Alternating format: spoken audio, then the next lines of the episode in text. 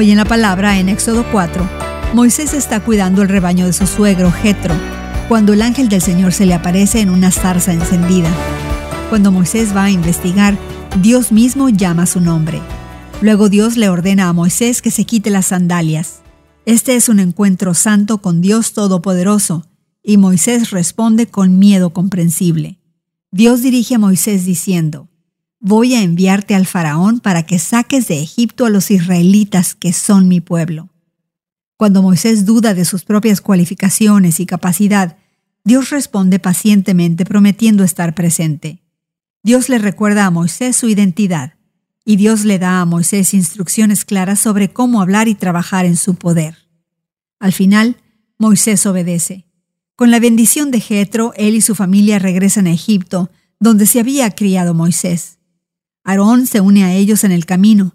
Cuando llegan juntos a Egipto, reúnen a todos los líderes israelitas y Aarón comparte lo que el Señor ha dicho. Moisés realiza las señales que prueban el poder de Dios.